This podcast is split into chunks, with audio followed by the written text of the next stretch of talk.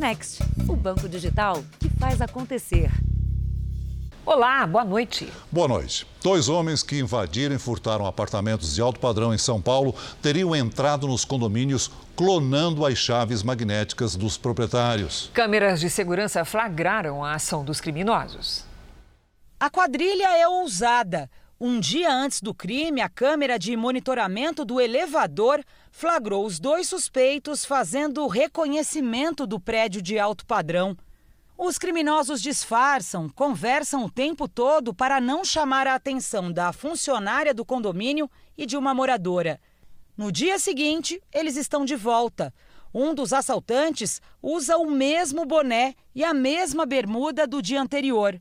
Os dois suspeitos passam pela portaria sem se identificar. Um tem uma chave magnética que libera o acesso dos moradores no portão.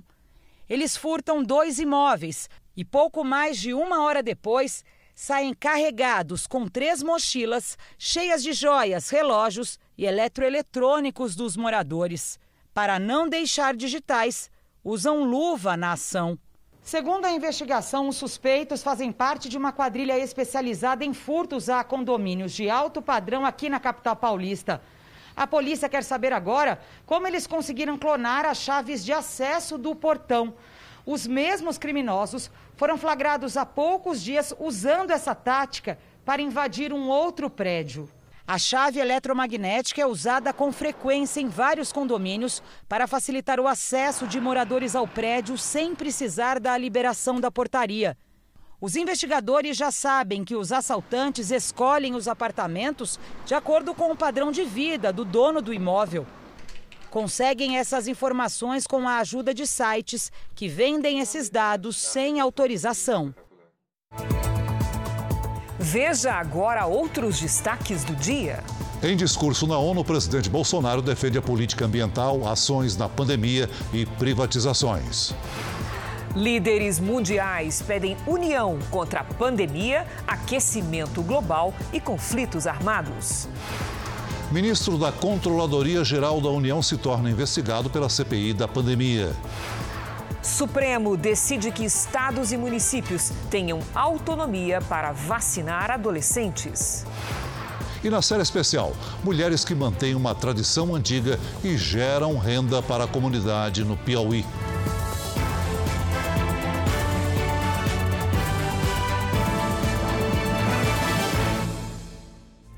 Oferecimento Bradesco. Pague do seu jeito. Curta o futuro agora.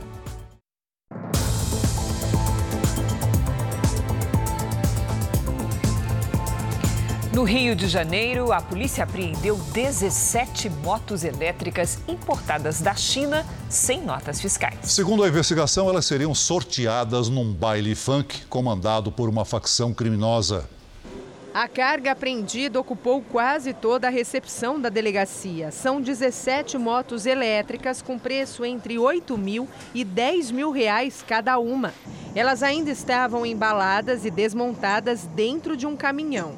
O veículo foi parado numa blitz da Polícia Militar na zona norte do Rio. As motos importadas da China não tinham nota fiscal. Os dois ocupantes do caminhão chegaram a ser detidos, mas depois foram liberados e devem prestar novos depoimentos. De acordo com a Polícia Militar, as motocicletas tinham como destino a Vila Cruzeiro, na Penha. Pelas investigações, elas seriam sorteadas por traficantes no próximo fim de semana, em um baile funk na comunidade, que é dominada por uma facção criminosa. O baile da gaiola reúne em média 25 mil pessoas a cada domingo e dura até 16 horas. Traficantes armados costumam frequentar o evento, onde o consumo de drogas é liberado. A PM suspeita que o sorteio seria realizado a mando de dois criminosos procurados pela polícia: Edgar Alves de Andrade, o Doca, e Wilton Carlos Quintanilha, o Abelha, que há quase dois meses deixou o complexo de Jericinó. A libertação foi autorizada pela Secretaria de Administração Penitenciária, mesmo com a existência de um mandado de prisão contra o traficante. Ao sair da cadeia, ele cumprimenta o então secretário de Administração Penitenciária, Rafael Montenegro. Preso em agosto por ter sido flagrado em áudios em supostas negociações com traficantes. Para a polícia, é preciso desvendar a rede de importação das motos elétricas. Nós vamos falar com a Receita Federal para descobrir quem importou essa mercadoria para o Brasil. A gente vai precisar dessa ajuda e identificar as pessoas que compraram. Um empresário e a esposa foram presos suspeitos de envolvimento na morte de um sargento do Exército em Manaus. As investigações apontam que o marido teria encomendado a morte depois de descobrir que a esposa mantinha um relacionamento com o militar. Joabson Gomes e a esposa Jordana Freire se apresentaram na delegacia com um advogado. Eles são suspeitos de envolvimento na morte do sargento do Exército, Lucas Ramon Silva, no início do mês. O crime foi dentro de uma cafeteria que era mantida por Lucas. Câmeras de segurança registraram a ação. O suspeito chega em uma moto. É fim de expediente e a porta está trancada. O homem bate e pede para entrar. Os funcionários deixam. O suspeito saca a arma e em seguida dispara várias vezes contra Lucas. Ele foi socorrido, mas morreu no hospital. Para a polícia, é um crime passional. Lucas estaria tendo um relacionamento com a esposa de Joabson. Jordana, por sua vez, estaria desviando dinheiro do supermercado da família para entregar a Lucas. Enfurecido com a traição, Joabson teria mandado matar a vítima. O próprio comportamento do sargento Lucas muda. Ele começa a adquirir arma de fogo, ele começa a conversar com os amigos atrás de munições, ele adquire ali uma segurança privada.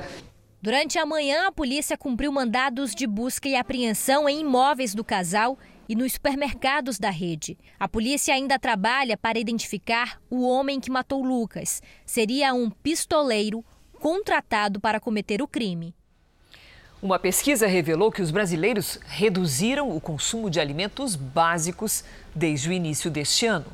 As frutas, os legumes e principalmente a carne de boi têm sido riscados da lista de compras. Na contramão desse movimento, o ovo ganhou espaço nos lares de todo o país. Na casa de Dona Ducília, o bife deu lugar ao ovo já faz alguns meses. Quem não gosta de um filézinho?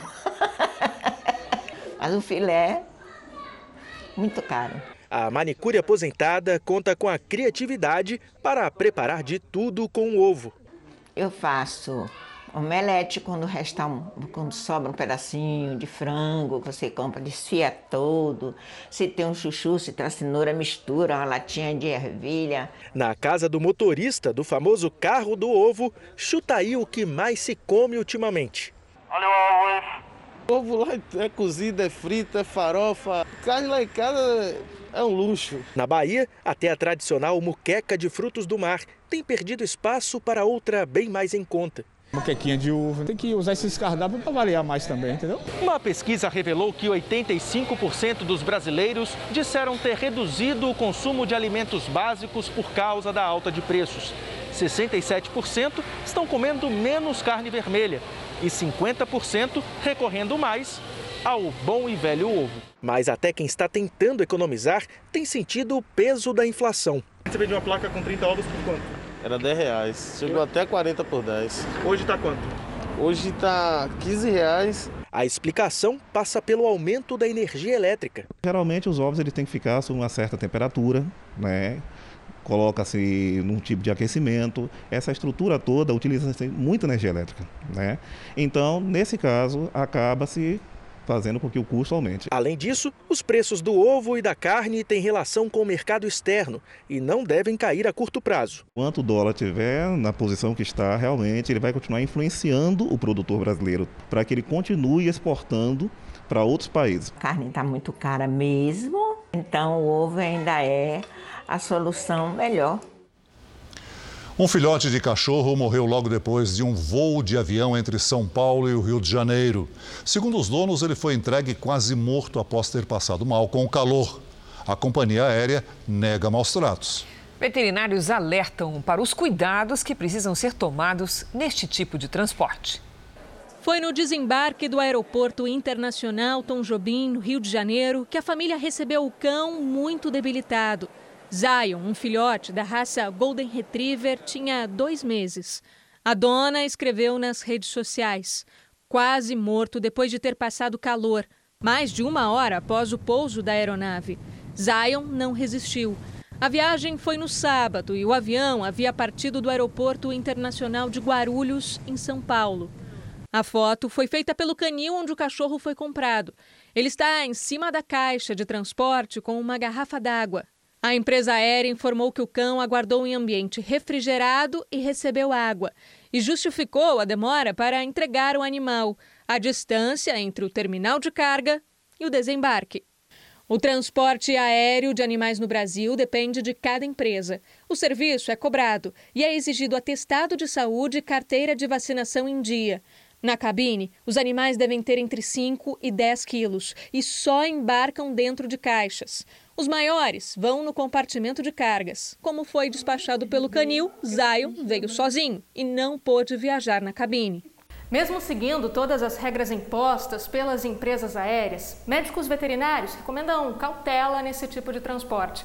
É preciso, por exemplo, que o animal se sinta confortável na caixa e acostumá-lo em um ambiente tão pequeno pode levar dias. Tem animal que se estressa. A gente tem que fazer uma adaptação se o animal vai né, no, no, no, no depósito de carga, que é de carga viva, tem que fazer uma adaptação, porque a gente não sabe como ele vai reagir, né? ele não está habituado a ficar dentro da caixa. Os donos de Zion não procuraram a polícia. Mas, segundo a Comissão Nacional de Proteção Animal, a morte do filhote deve ser apurada. De quem foi o erro? Se o canil entregou o animal em ótimas condições ou não, e qual foi o, o que aconteceu durante o trajeto. No nosso entendimento, o transportador ele tem que se responsabilizar pela carga. Fazendo a perícia e vendo de quem que ele faleceu, vai chegar na responsabilidade. Davi também perdeu o cachorro em uma viagem entre São Paulo e Vitória. Esta semana, a justiça definiu o valor da indenização pela morte do animal. 5 mil reais. Perdi um companheiro, perdi um amigo. O dano que eles causaram em mim foi irreparável. Nenhuma grana vai pagar isso, né? O canil que vendeu o cão informou que ele passou por exames e estava saudável. Um novo filhote será enviado à família. Sobre o caso do Davi, mostrado na reportagem, a companhia aérea disse que não comenta ações judiciais. Vamos aos números de hoje da pandemia. Segundo o Ministério da Saúde, o país tem 21 milhões 247 mil e 94 casos de Covid-19. São 591.440 mortos. Foram 485 registros de mortes nas últimas 24 horas. Também entre ontem e hoje, 19.307 pessoas se recuperaram. No total, já são 20 milhões 250 mil 198 pacientes curados e 405.456 seguem em acompanhamento. No noticiário internacional, o Tribunal Europeu dos Direitos Humanos considerou a Rússia responsável pelo assassinato de um ex-espião morto na Inglaterra há 15 anos. Moscou nega envolvimento no caso. O tribunal concluiu que o russo Alexander Litvinenko foi envenenado em 2006 com uma substância altamente radioativa. Ele chegou a trabalhar no serviço de inteligência russo, mas depois que recebeu asilo político no Reino Unido em 2001, passou a fazer duras críticas ao Kremlin. Dois agentes russos que se encontraram com Litvinenko em um hotel em Londres foram considerados responsáveis pela morte.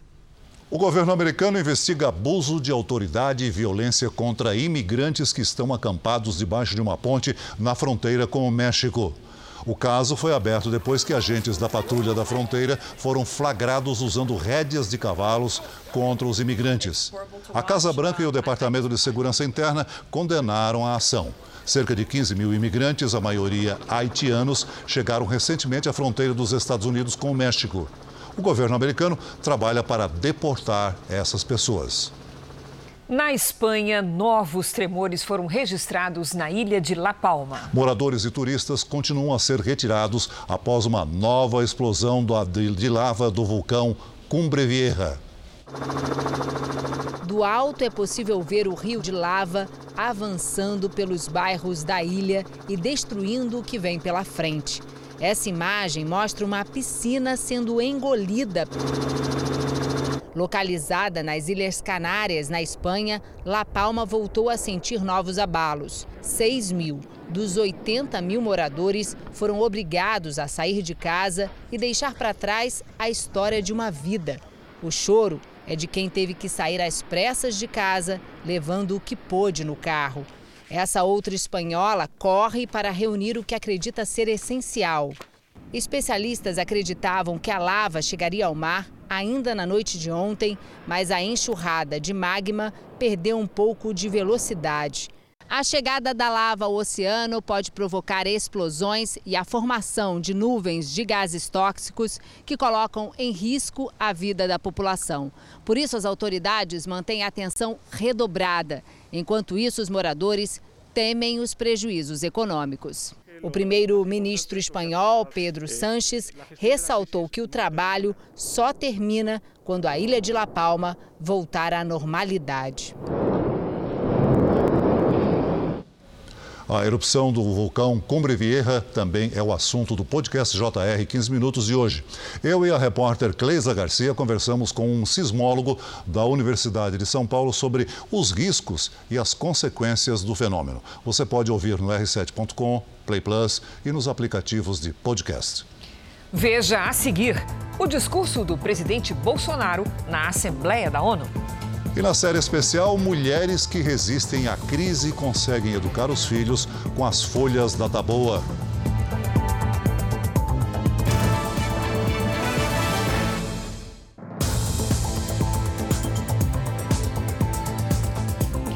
O presidente brasileiro foi o primeiro chefe de Estado a discursar hoje na Assembleia Geral das Nações Unidas, como é tradição. Jair Bolsonaro defendeu as ações do governo na questão ambiental e na pandemia. Desde 1947, o representante do Brasil é encarregado de abrir oficialmente o debate geral da Assembleia. O presidente Bolsonaro discursou por 13 minutos e, logo no começo, disse que iria falar de um Brasil que os jornais não mostram. Estamos há dois anos e oito meses sem qualquer caso concreto de corrupção. O Brasil tem um presidente que acredita em Deus, respeita a Constituição valoriza a família e deve lealdade ao seu povo. Em seguida, destacou as políticas brasileiras no combate à pandemia e à recuperação econômica. Sempre defendi combater o vírus e o desemprego de forma simultânea e com a mesma responsabilidade. As medidas de isolamento e lockdown deixaram um legado de inflação, em especial nos gêneros alimentícios no mundo todo. Até novembro, todos que escolheram ser vacinados no Brasil serão atendidos. O presidente se posicionou contra o passaporte sanitário para vacinados e defendeu o tratamento precoce contra a Covid-19, mesmo sem eficácia comprovada pela ciência. Apoiamos a vacinação. Contudo, o nosso governo tem se posicionado contrário ao passaporte sanitário ou a qualquer obrigação relacionada à vacina. Desde o início da pandemia, apoiamos a autonomia do médico na busca do tratamento precoce, seguindo recomendação do nosso Conselho Federal de Medicina. Eu mesmo fui um desses que fez tratamento inicial. Bolsonaro também destacou as políticas ambientais do governo e se comprometeu com a redução do desmatamento da Amazônia.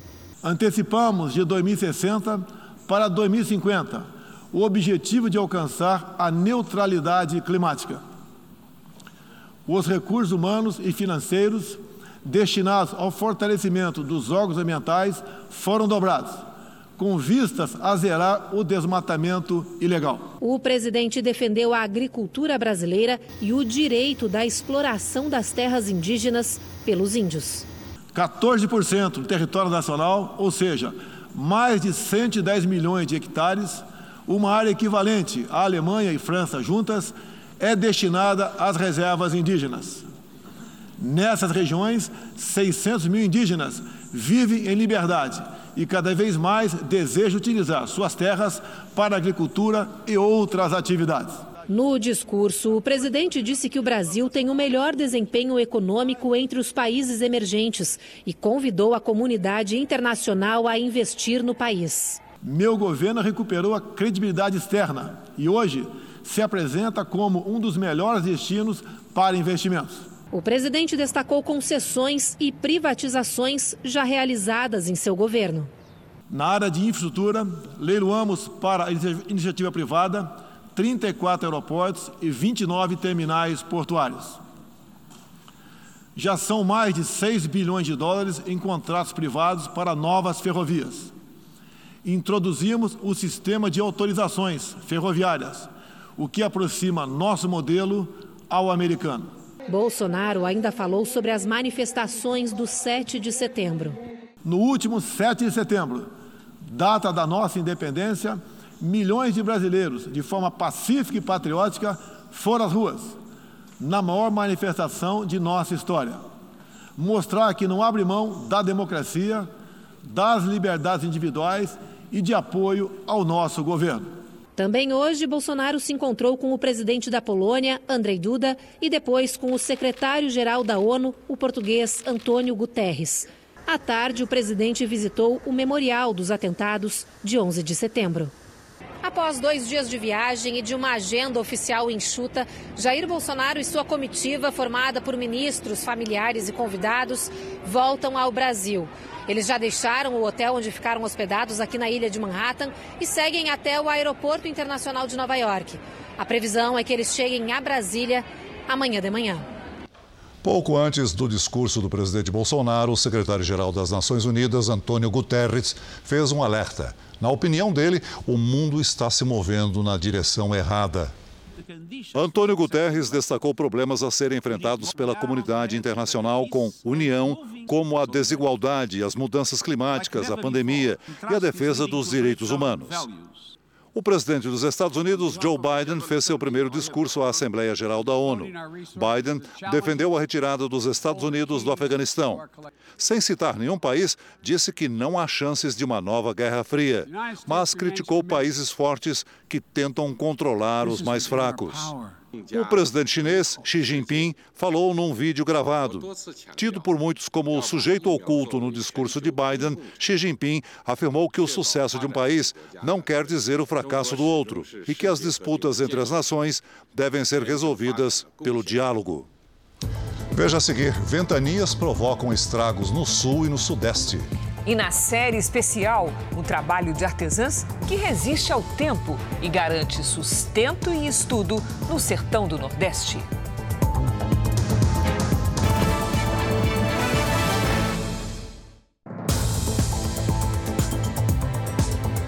A decisão do governo americano de permitir a entrada de brasileiros vacinados no país animou quem pretende viajar. Mas a emissão de vistos ainda não foi retomada e os agendamentos só estão disponíveis para o fim do ano que vem.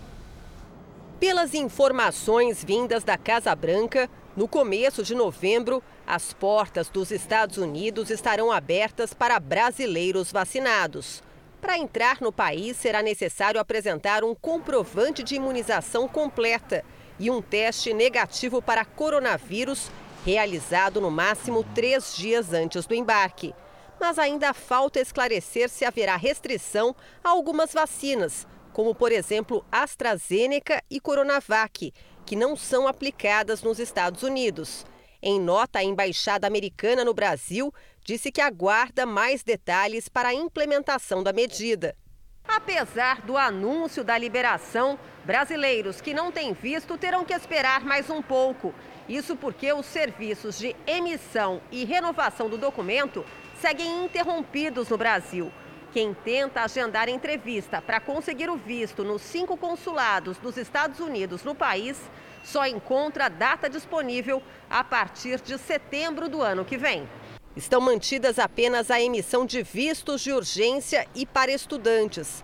Mesmo assim, cerca de 10 mil jovens que pretendem fazer intercâmbio nos Estados Unidos ainda esperam a emissão do documento.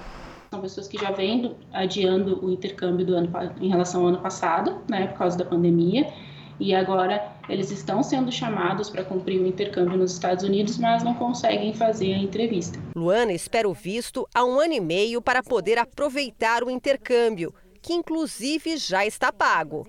Ah, é bem frustrante, é bem angustiante, né? Porque a gente não tem uma resposta concreta. A gente não sabe ao certo o que está acontecendo, não tem uma data exata, então a gente fica nessa angústia, nessa ansiedade. E a Argentina vai permitir a entrada de turistas dos países vizinhos, inclusive o Brasil, a partir de outubro. Os viajantes terão de apresentar comprovantes de vacinação completa e teste de Covid feito 72 horas antes do embarque. Uma ventania assustou os moradores da região metropolitana do Rio de Janeiro hoje à tarde. Os ventos passaram de 70 quilômetros por hora. E nós vamos ao vivo com o repórter Pedro Paulo Filho. Boa noite, Pedro Paulo. Conta pra gente como é que está a situação agora. Olha, o vento deu uma trégua por aqui, Celso. Boa noite para você, boa noite a todos. Olha, em São Gonçalo, na região metropolitana do Rio, houve um desmoronamento e duas pessoas ficaram feridas. Aqui na capital, ainda há vários bairros sem luz. Na zona norte, um muro desabou sobre carros. Mais de 50 árvores caíram e a ponte Rio-Niterói foi fechada por 30 minutos. A, a, a, circulação de trens também foi suspensa para os destinos da Baixada Fluminense e a zona oeste do Rio. E revoltados passageiros invadiram a estação central do Brasil e a Marinha emitiu um alerta de ressaca, com ondas chegando a 3 metros e meio até quinta-feira. Celso e Cris. Obrigado, Pedro Paulo. E daqui a pouco tem a previsão do tempo. A Câmara dos Deputados instalou uma comissão para discutir a proposta de emenda constitucional dos precatórios. A iniciativa tem o objetivo de permitir o financiamento do novo Bolsa Família, sem desrespeitar o teto de gastos.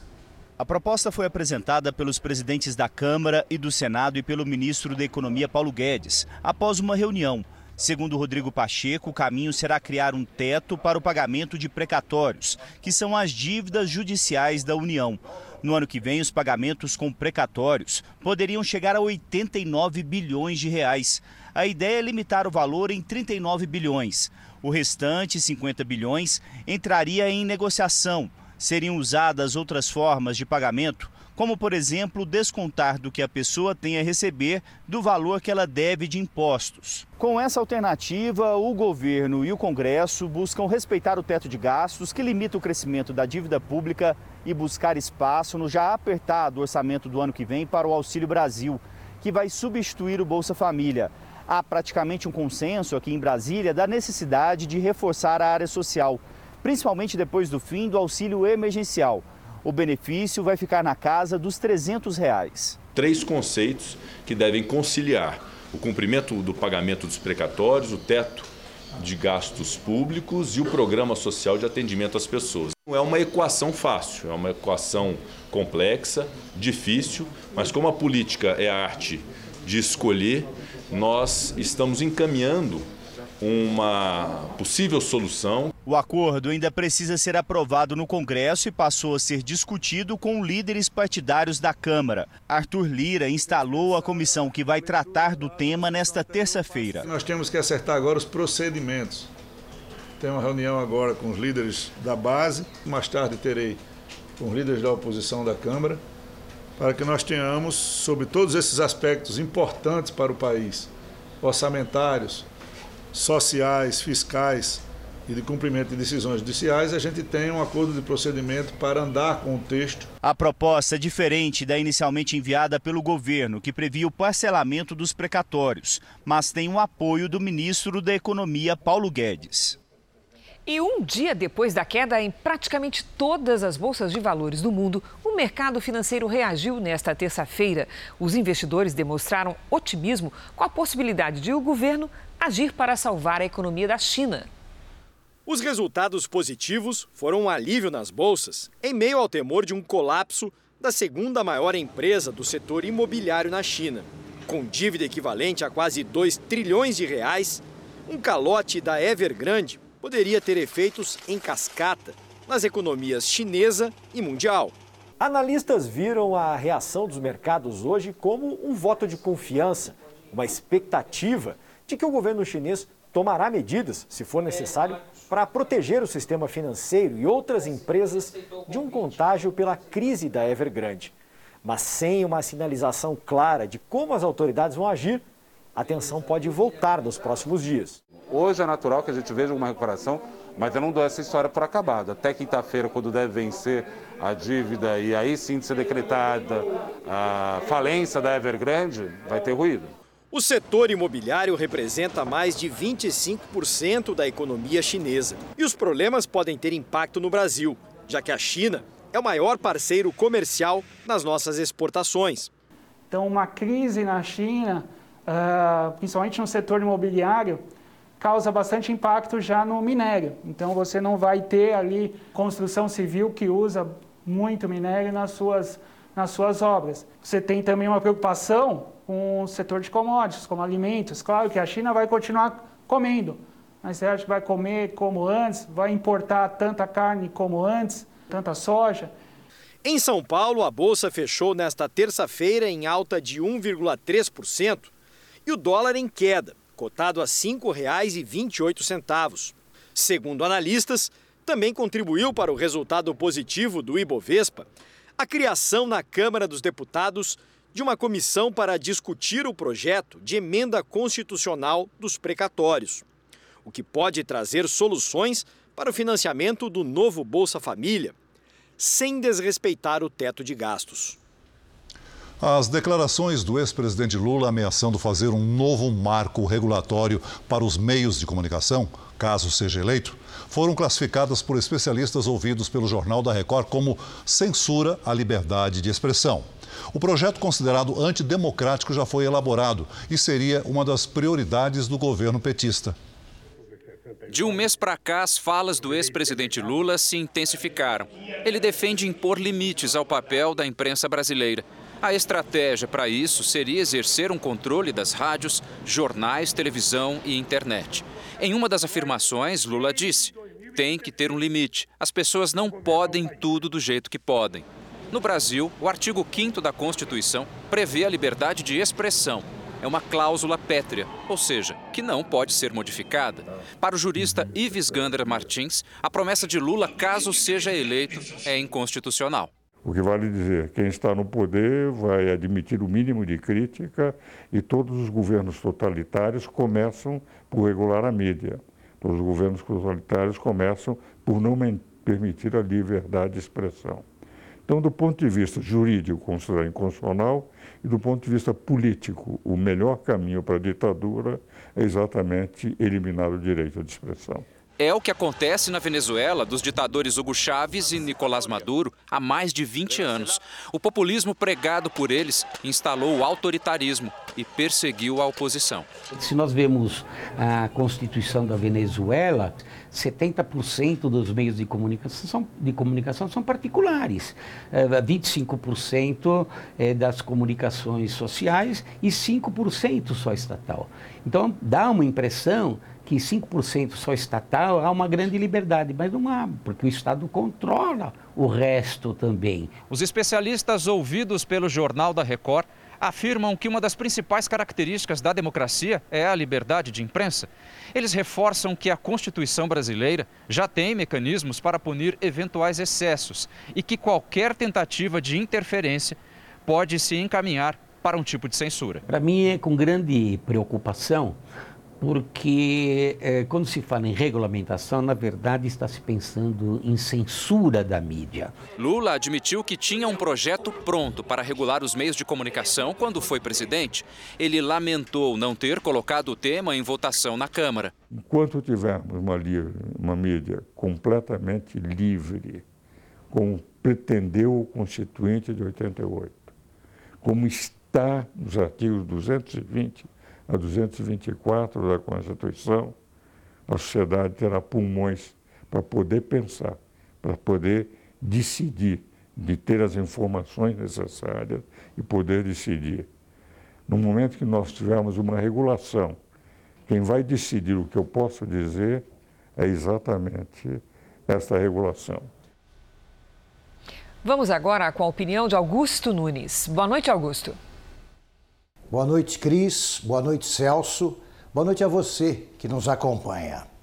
Desde que virou frequentador assíduo do noticiário político-policial, um dos sonhos de Lula é enjaular a liberdade de informação.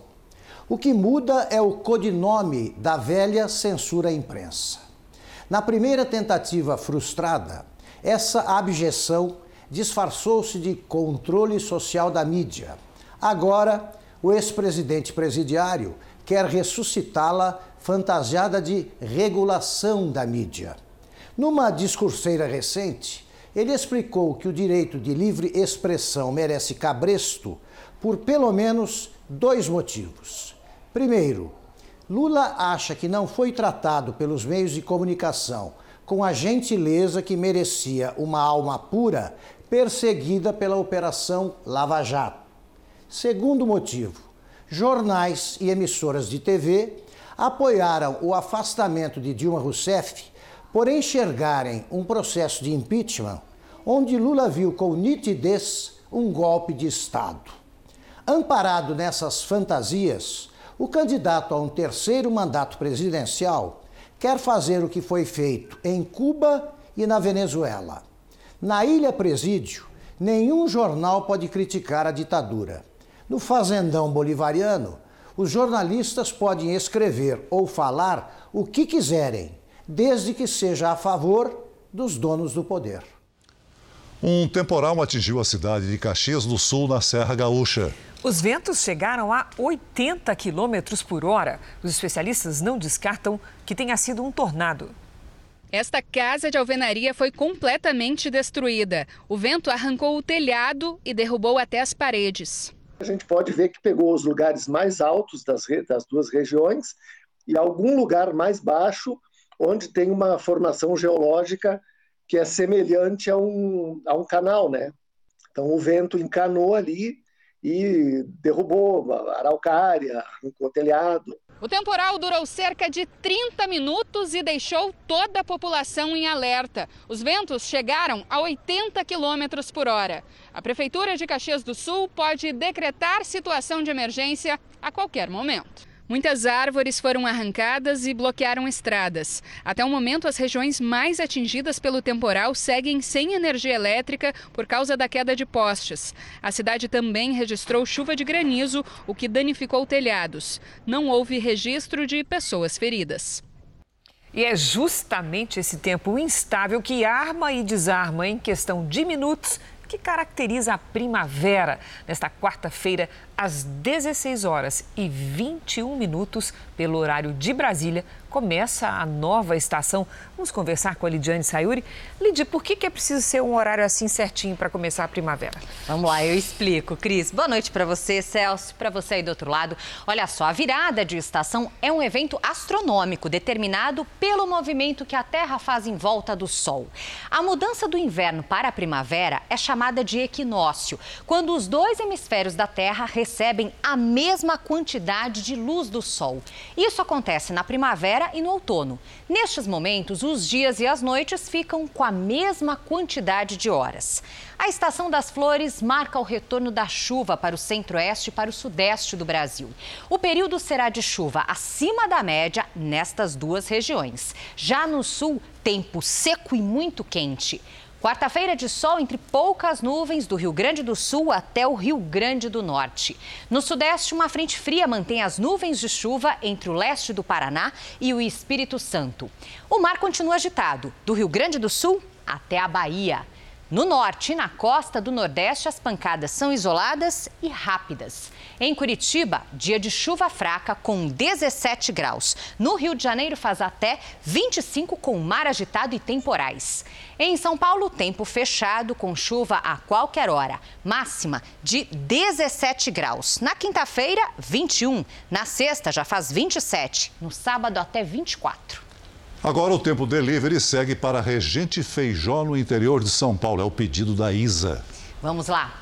Isa, tem previsão de pancadas de chuva e nada muito intenso, viu? Só no sábado. Até lá, calor de pelo menos 30 graus. Delivery para a Zelita de Chapecó, no oeste de Santa Catarina. Descendo no mapa, a gente atende o pedido da Zelita. Quarta-feira amanhece com névoa. À tarde, máxima de 25 graus. Agora, atenção aos temporais na quinta-noite. Na sexta, o tempo seca e faz até 24. Faça como eles e participe do nosso Tempo Delivery pelas redes sociais. Mande a sua mensagem com a hashtag você no JR. Volta amanhã, gente. Obrigada, Lizy. Até amanhã. O ministro da Controladoria Geral da União, Wagner Rosário, foi incluído hoje entre os investigados da CPI da pandemia. Ele prestava depoimento quando a sessão foi encerrada depois de muita confusão e bate-boca. O clima foi tenso durante todo o depoimento. Na Senador, eu acho que é a décima de vez que o senhor repete que eu disse que o documento era regular e o senhor não traz nenhum documento com a minha fala sobre isso. Eu não falei isso, é o senhor que está repetindo isso 24 horas. o contrato o senhor já repetiu 10 vezes e, e isso não é verdade. Mas a situação piorou depois que a senadora Simone Tebet fez uma série de ataques ao ministro e o acusou de passar o pano para supostas irregularidades. Com todo respeito à senhora, eu recomendo que a senhora lesse tudo de novo, porque a senhora falou uma série de inverdades aqui. Não faça isso. A senhora pode, a senhora pode dizer que eu falei em verdade, mas não me peça para fazer Releia. algo Na hora que eu sou senadora falou, da República. A senhora me chamou Vossa de engavetador, me chamou do que quis. Pela ordem, Agora, senhor presidente. presidente. Pela ordem, senhor presidente. Mas Não, é coordenador, isso é um moleque, como menino moleque mimado. de filho. Peraí, não me chama de menino mimado, eu não lhe agredi. Não, não, não se trata A senhora está assim. totalmente descontrolada. Me atacando. O presidente da CPI teve de suspender a sessão, que depois foi encerrada. O ministro Wagner Rosário, que chegou hoje à CPI como testemunha, saiu daqui como investigado. A suspeita é de prevaricação, já que, segundo a CPI, a CGU não teria fiscalizado o contrato de 1 bilhão e 600 milhões de reais entre a Precisa Medicamentos e o Ministério da Saúde para a importação de doses da vacina indiana Covaxin. O ministro disse que não houve superfaturamento no contrato. O superfaturamento é um ato que acontece após o pagamento e o desembolso financeiro acima do valor de mercado. Esse caso ele não teve é, a contratação efetivamente, por óbvio, não houve pagamento. Então, assim, eu é, afirmo ao senhor que não houve superfaturamento no contrato. Uma ação que não tem relação com a CPI, mas envolve pelo menos um personagem investigado por ela, também ocorreu hoje. Agentes da Polícia Federal cumpriram 15 mandados de busca e apreensão em Brasília e em quatro estados: Pernambuco, Alagoas, Minas Gerais e São Paulo. A PF investiga possíveis fraudes na compra de medicamentos de alto custo entre 2016 e 2018, durante o governo Temer, época em que o atual líder do governo na Câmara, Ricardo Barros, era ministro da Saúde. Em nota, o deputado afirmou que não ficará comprovada qualquer irregularidade na conduta dele no ministério. E eu convido você agora a ver uma notícia exclusiva que aparece em destaque no R7. O portal teve acesso a uma conversa por aplicativo de mensagem em que o um médico da Prevent Senior orientaria outros funcionários da empresa a preencher notificações de pacientes de Covid com outras doenças. A CPI da pandemia investiga se isso foi uma estratégia para reduzir o número de casos registrados no hospital do grupo. A Prevent Senior diz que a conversa foi tirada do contexto e pediu à Procuradoria-Geral da República que investigue as denúncias feitas por ex-funcionários. Para ler esta e outras notícias, aponte a câmera do seu celular para o QR Code que aparece aí na sua tela ou então acesse r7.com. Vamos agora ao vivo a Brasília, porque o ministro Ricardo Lewandowski, do Supremo Tribunal Federal, determinou que estados e municípios têm autonomia para decidir sobre a vacinação contra a Covid-19 em adolescentes. Quem traz as informações é o repórter Clébio Cabagnoli. Boa noite, Clébio. Oi, Cris, boa noite a você, ao Celso e a todos. O ministro atendeu a um pedido de diversos partidos. Na decisão, ele entendeu que as autoridades locais têm competência para decidir e também organizar a vacinação de maiores de 12 anos. Para isso, os gestores precisam seguir as recomendações dos fabricantes das vacinas, da Anvisa e também das autoridades médicas, além, é claro, de respeitar as ordens de prioridades definidas pelo Ministério da Saúde. A orientação dada pelo Ministério na semana passada é de suspender as doses aos jovens de 12 a 17 anos. O plenário do Supremo ainda vai julgar o tema em definitivo, mas a data não foi definida. Eu volto com vocês, Cris e Celso. Muito obrigada, Clébio Cavagnoli, pelas informações. Boa noite.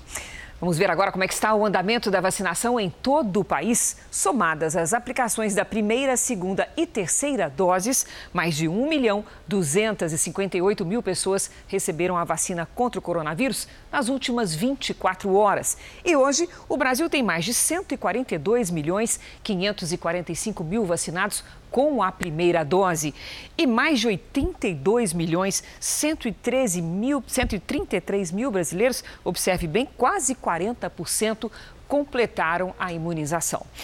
Em Minas Gerais, 14 milhões 444 mil pessoas já começaram o processo de vacinação contra a Covid-19, o que corresponde a mais de 67% da população do estado. No Paraná, mais de 68% tomaram pelo menos a primeira dose, ou seja, 7 milhões 912 mil pessoas.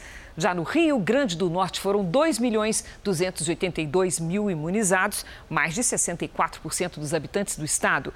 E o Tocantins aplicou pelo menos a primeira dose da vacina em 930 mil pessoas, o que representa quase 58% da população. No portal r7.com você pode acompanhar a situação de todos os estados no mapa interativo.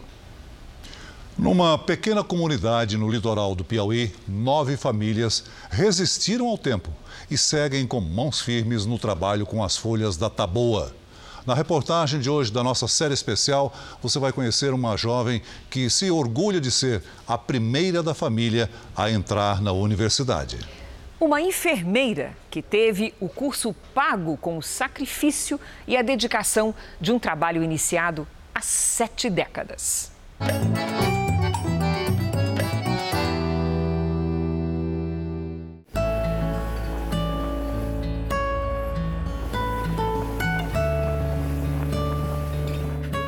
Casa da família Araújo, cada uma tem uma função para que tudo saia como planejado. As mãos calejadas pelo tempo são o resultado da experiência com a natureza. Machuca a mão, fura o dedo, fica doído três dias. Três dias fica doído. Mas aí pronto. Nossa viagem é em direção ao norte do Piauí. Pegamos a estrada até Carnaubal, um povoado no litoral a 370 quilômetros da capital Teresina, lugar onde quase todo mundo se conhece e exerce a mesma atividade, o artesanato da folha da taboa.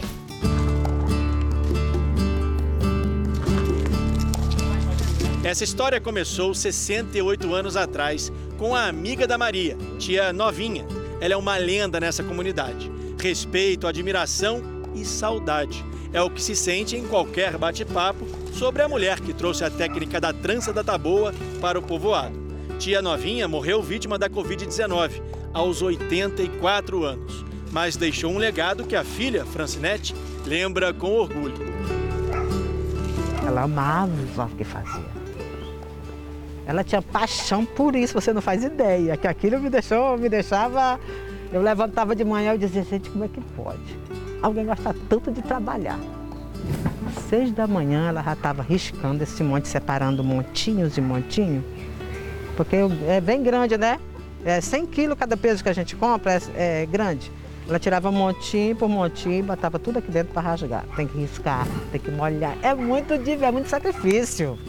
Ela fazia isso com maior tranquilidade, ela amava o que fazia. Hoje, o artesanato fabricado aqui é vendido em outras regiões do Brasil e até no exterior. Não sabe nem o sacrifício que dá para chegar até aí. É muito difícil. Tem que esperar o tempo da chuva que não pode cortar durante o ano. Se chover, acaba com a plantação.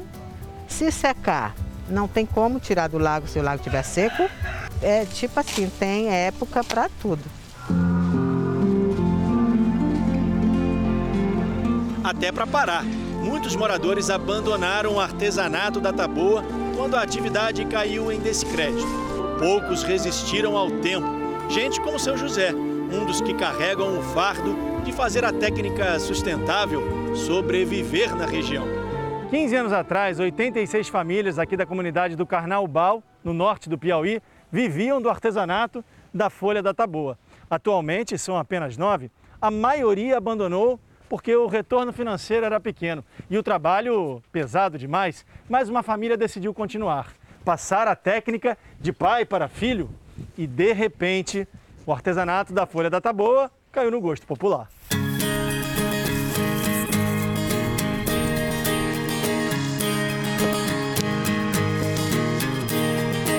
Não só de pai, de mãe, avó, tia. Quando não tem peixe no mar, a prima Charlane larga a pesca e rala a mão na folha da taboa. Às vezes fica dolorido, aí eu, eu, tenho, que, eu tenho que fazer alguma coisa para botar alguma, algum curativo, alguma coisa para no outro dia continuar. Só a repetição ensina que o comprimento da trança é medido no braço. Eu faço dentro de um dia. A, a, um dia inteiro isso. trançando? A braça é para fazer 100 barras de trança dessa. Ah, 100 essa, braças? É, 100 braças dessa. É ah, a medida um é assim? É, a medida é dessa. Um pouquinho mais, de um, mais que um metro, assim. é, é, mais de um metro, porque a gente trabalha na, no braço. Ah, tá. Você não tem uma, uma régua, não tem uma, não. uma fita métrica, né? Não, Você vai no braço. A assim. gente não trabalha ainda com metro ainda não, porque, porque o, o, braço da gente é mais de um metro, né? Mas e se for o meu braço, assim? Ah, aí, aí vareia. vareia, porque normalmente mais é mulher.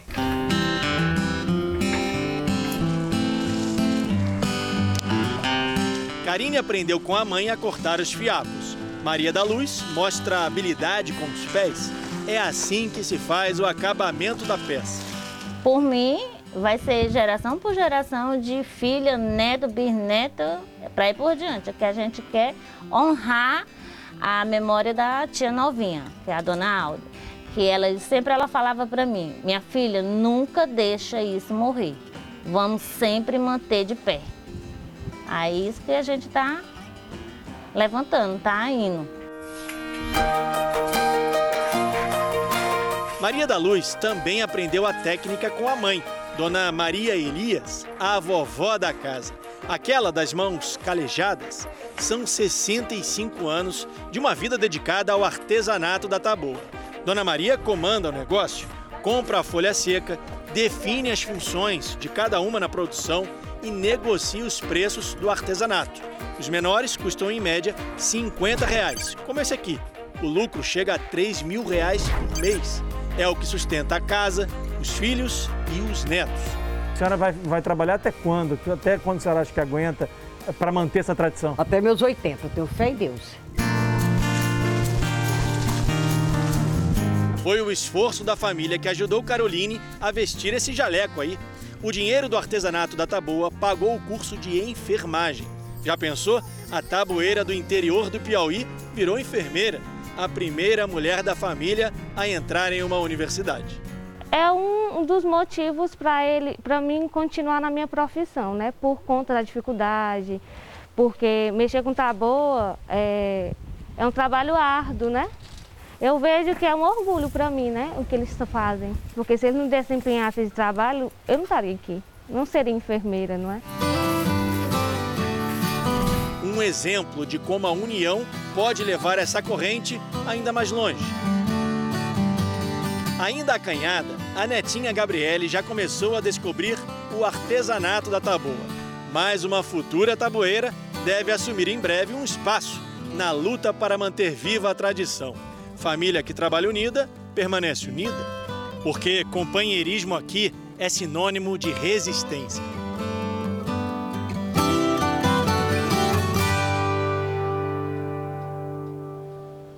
E uma última informação: um terremoto atingiu a costa da Austrália. A magnitude é de 5,8 graus e a profundidade é de 10 quilômetros. Agências reportam danos no estado de Vitória, mas não há mais detalhes. O Jornal da Record termina aqui. E à meia-noite e meia tem mais Jornal da Record. Fique agora com a novela Gênesis. A gente se vê amanhã. Até lá. Boa noite.